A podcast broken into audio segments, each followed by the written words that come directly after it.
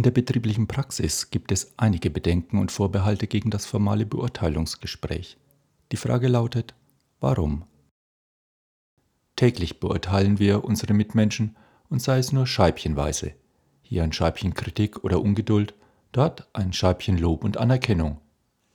Wenn etwas alltäglich ist, warum gibt es dann immer wieder Widerstände gegen ein offenes Beurteilungsgespräch als Führungshilfe? Haben wir vielleicht ungute Erinnerungen an Kritik und Bestrafung aus unserer Kindheit, an strenge und uneinsichtige Lehrer oder Chefs? Fühlen wir uns unsicher mit unseren Argumenten und Begründungen? Fürchten wir um unsere Autorität, wenn der Mitarbeiter zur berechtigten Gegenkritik ansetzt? Oder fehlt nur einfach Übung?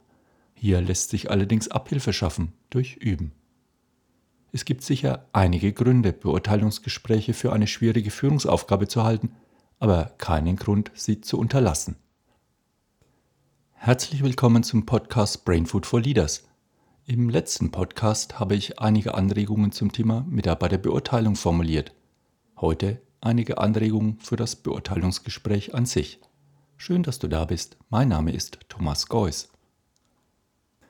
Zu Beginn noch einige Grundvoraussetzungen für das Beurteilungsgespräch. Zunächst einmal ist es wichtig, die Erwartungshaltung und die Maßstäbe für Leistung und Verhalten gemeinsam mit dem Mitarbeiter kooperativ zu entwickeln. Sie sollten jedem Mitarbeiter im Voraus erklärt und erläutert werden, einschließlich des Sinns und Zwecks sowie das Verfahren des Beurteilens an sich. Es ist auch wichtig, methodisch und sachlich nach allen wichtigen Gesichtspunkten zu beurteilen und dabei die vielfältigen Fehlerquellen möglichst auszuschließen, sowie durch offene, vertrauensvolle, konstruktive und zukunftsgerichtete persönliche Gespräche die Beurteilungen zu einer wirkungsvollen Führungshilfe zu machen. Welchen Zweck soll nun das Beurteilungsgespräch erfüllen? Der Antwort entsprechend muss es geplant und geführt und auf seinen Erfolg hin geprüft werden. Ein bloßes Vorlesen der Beurteilung ist wenig sinnvoll. Lesen kann der Mitarbeiter ja selbst. Zur Information muss die Begründung kommen, zur Erläuterung des Ist-Zustandes der Ausblick auf die Zukunft und zur Kritik das Unterstützungsangebot. Vor allem aber geht es um den Meinungsaustausch, die Stellungnahme, das Verständnis des Mitarbeiters und um eine zukunftsgerichtete Absprache für die nächsten Monate. Das erfordert zuweilen Zeit. Ein mindestens 30-minütiges Gespräch, unter diesem Zeitraum sollte kein Gespräch durchgeführt werden, mitunter aber auch ein langes Gespräch in Raten, das sich über mehrere Tage verteilt. In solchen Fällen sollte jedes Teilgespräch auch ein festes Teilziel haben. Erst die Erläuterung der Beurteilung bis sie der Mitarbeiter voll verstanden hat. Beim nächsten Mal die Stellungnahme des Mitarbeiters, bis sie der Vorgesetzte verstanden hat. Und zuletzt die kooperative Zukunftsplanung, bis sie beide bejahen. Der Zweck ist also, gemeinsam über den Meinungsaustausch zur kooperativen Zukunftsplanung zu gelangen. Ferner stellt sich die Frage nach dem günstigsten Termin. Eine erste Antwort Kritik und Fördergespräche sollten laufend, sofort in kleinen Dosen geführt werden. Lob und Kritik haben Sinn und Wirkung nur im ursächlichen und zeitlichen Zusammenhang mit der betreffenden Situation. So gesehen reduziert sich das eigentliche Beurteilungsgespräch normalerweise auf eine Art Bilanz aller Mitarbeitergespräche im zurückliegenden Zeitraum. Theoretisch dürfte es kaum etwas Neues zu bereden geben. Das entlastet die Gesprächssituation erheblich. Über Bekanntes und Aktuelles spricht es sich leichter als über lange Aufgeschobenes.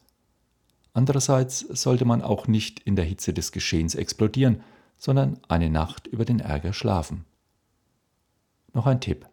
Nichts Negatives in einer Beurteilung oder im Gedächtnis vermerken, ohne zuvor mit dem Mitarbeiter darüber gesprochen zu haben. Vielleicht kann er Gründe und Argumente anführen, die den vermeintlichen Sachverhalt in einem anderen Licht erscheinen lassen. Natürlich sollte das Beurteilungsgespräch dem Mitarbeiter vorher angekündigt und terminlich mit ihm abgestimmt werden. Der Mitarbeiter kann sich vorbereiten, seine Pläne und Argumente überdenken und präzisieren, sich vielleicht aber auch einmal selbst reflektieren und beurteilen. Mittlerweile ist es ja auch klar, dass man einen neutralen Ort für das Gespräch suchen sollte, an dem niemand zuschaut, zuhört oder stört. Und grundsätzlich sollte kein Führungsgespräch ohne ausreichende Vorbereitung geführt werden. Dies gilt für die Zielsetzung, den Gesprächsaufbau, die Argumentation, die Hilfsmittel und manches mehr. Und natürlich gibt es hier kein Patentrezept. Immer sind Ziel und Zweck, Situation, Vorgeschichte und vor allem die Person selbst zu beachten. Aber einige Grundregeln und Tipps können das Gespräch wesentlich erleichtern. Beim Mitarbeiter ansetzen. Man wird beim Mitarbeiter wenig erreichen, wenn man von Selbstdarstellungen, den eigenen Ansprüchen oder gar Firmeninteressen ausgeht. Die Aufmerksamkeit des Gesprächspartners ist eher zu gewinnen und er ist besser zu motivieren, wenn bei seinen Interessen und Problemen angesetzt wird und nicht sich die Führungskraft in den Mittelpunkt des Gesprächs stellt. Nicht auf Abwehr anlegen. Gewiss bereiten die Schwächen und Fehler von Mitarbeitern die meisten Sorgen, über gute Leistungen wird selten ein Wort verloren.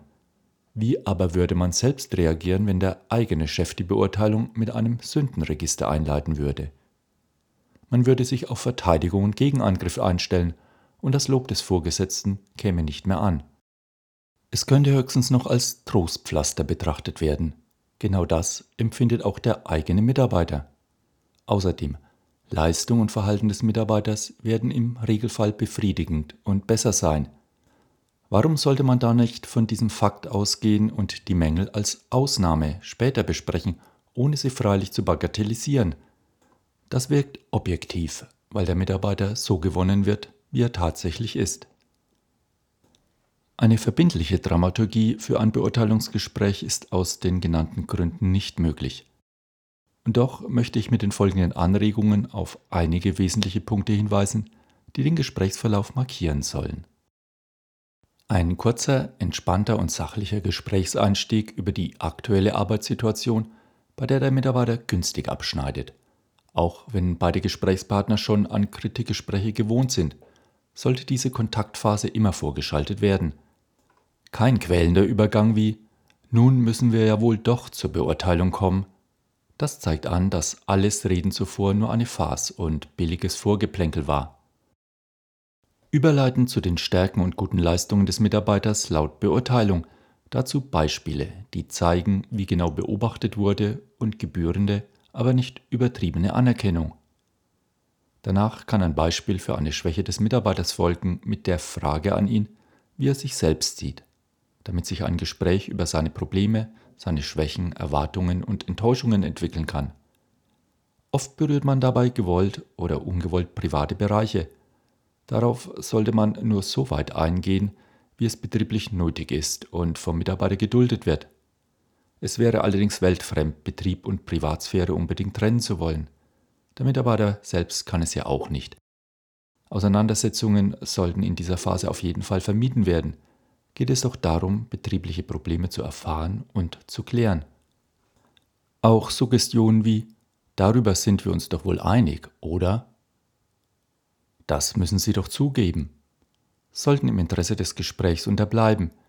Es ist überlegenswert, vielleicht hin und wieder auch eine eigene Schwäche einzuflechten. Das macht den Beurteiler menschlicher. Etwaige weitere Schwächen sollten nicht in einer Aufzählung abgehandelt werden. Dabei könnte der Gesprächspartner wieder eine Igelstellung beziehen. Jeder Punkt sollte im Meinungsaustausch geklärt werden. Ist keine Übereinstimmung zu erzielen, Bitte nicht festbeißen, das belastet das Gespräch. Lieber ein Stichwort für das nächste Gespräch notieren. Bis dahin kann sich vieles entkrampft haben.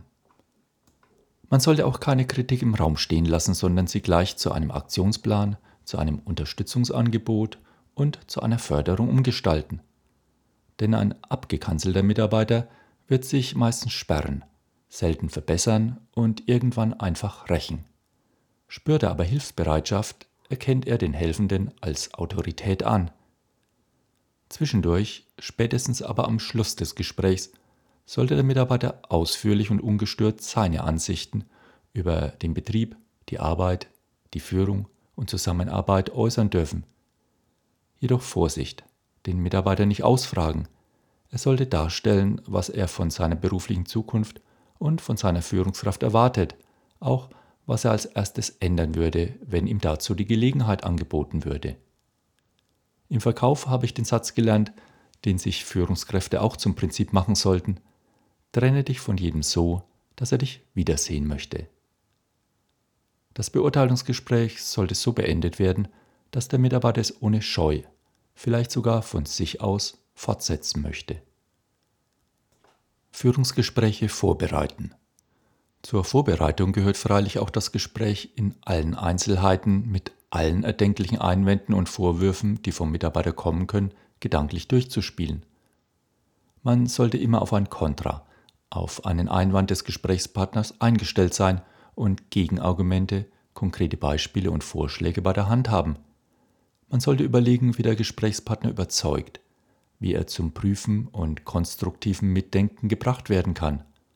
Man sollte auch wissen, wo nachgegeben werden kann, denn als Vorgesetzter sollte man nicht um jeden Preis Recht behalten, sondern bewirken, dass der Mitarbeiter zukünftig an sich arbeitet.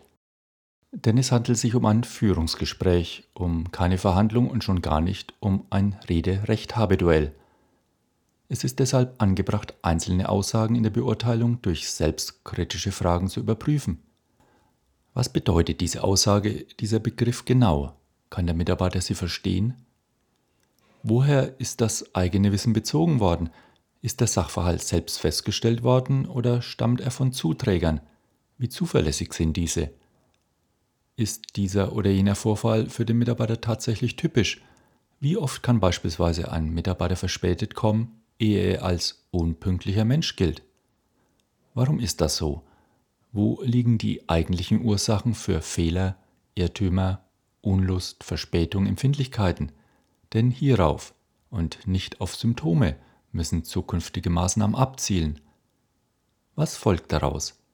Mit dieser Feststellung wird die Beurteilung zur wahren Führungsaufgabe. Ein Beurteilungsgespräch ist kein diagnostisches Instrument, das die Vergangenheit und Gegenwart untersucht. Die Frage lautet stets, was bringt uns weiter? Wie bereits erwähnt, wir beurteilen unsere Mitmenschen überall und immer. Stets nehmen wir eine wertende Haltung zum Äußeren, zum Verhalten, zu den Ansichten oder zu den Leistungen unseres Gegenübers ein. Beurteilt wird immer, beurteilt werden alle, und zwar in vielerlei Hinsicht. Von solchen Urteilen, bewusst oder unbewusst, richtig oder falsch, hängt es jedoch ab, wie man sich im beruflichen oder privaten Zusammensein begegnet. Führung ist nicht denkbar, ohne dass nicht irgendein Urteil mitschwingt. Deshalb ist es wichtig, dass Führungskräfte ihre Fähigkeit zur Selbstreflexion immer wieder neu erproben und ihr Führungs- und Beurteilungsverhalten immer wieder hinterfragen. Ja, so, das waren einige Gedanken zum Thema Mitarbeiterbeurteilung. Vielleicht hast du einige Anregungen erhalten, das würde mich natürlich freuen. Weitere Podcasts findest du wie immer unter brainfoodforleaders.com ich freue mich, wenn du meinen Podcast Freunden weiterempfiehlst, die davon profitieren können. Vielen Dank dir fürs Zuhören, eine gute Zeit und weiterhin gutes Gelingen. Lead Your Life, dein Thomas.